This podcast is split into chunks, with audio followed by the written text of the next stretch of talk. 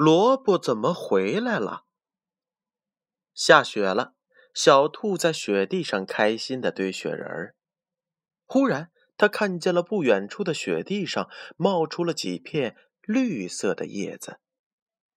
小兔挖开来一看，哇哦，原来是个大萝卜！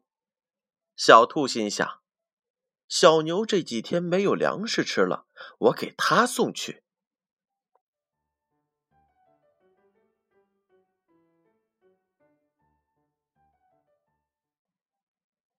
小牛回来了，看见大萝卜，心里想：小羊最近没有青草吃了，我给它送去。小羊回来了，看见了大萝卜，心里想：小兔最近没有萝卜吃了，我给小兔送去。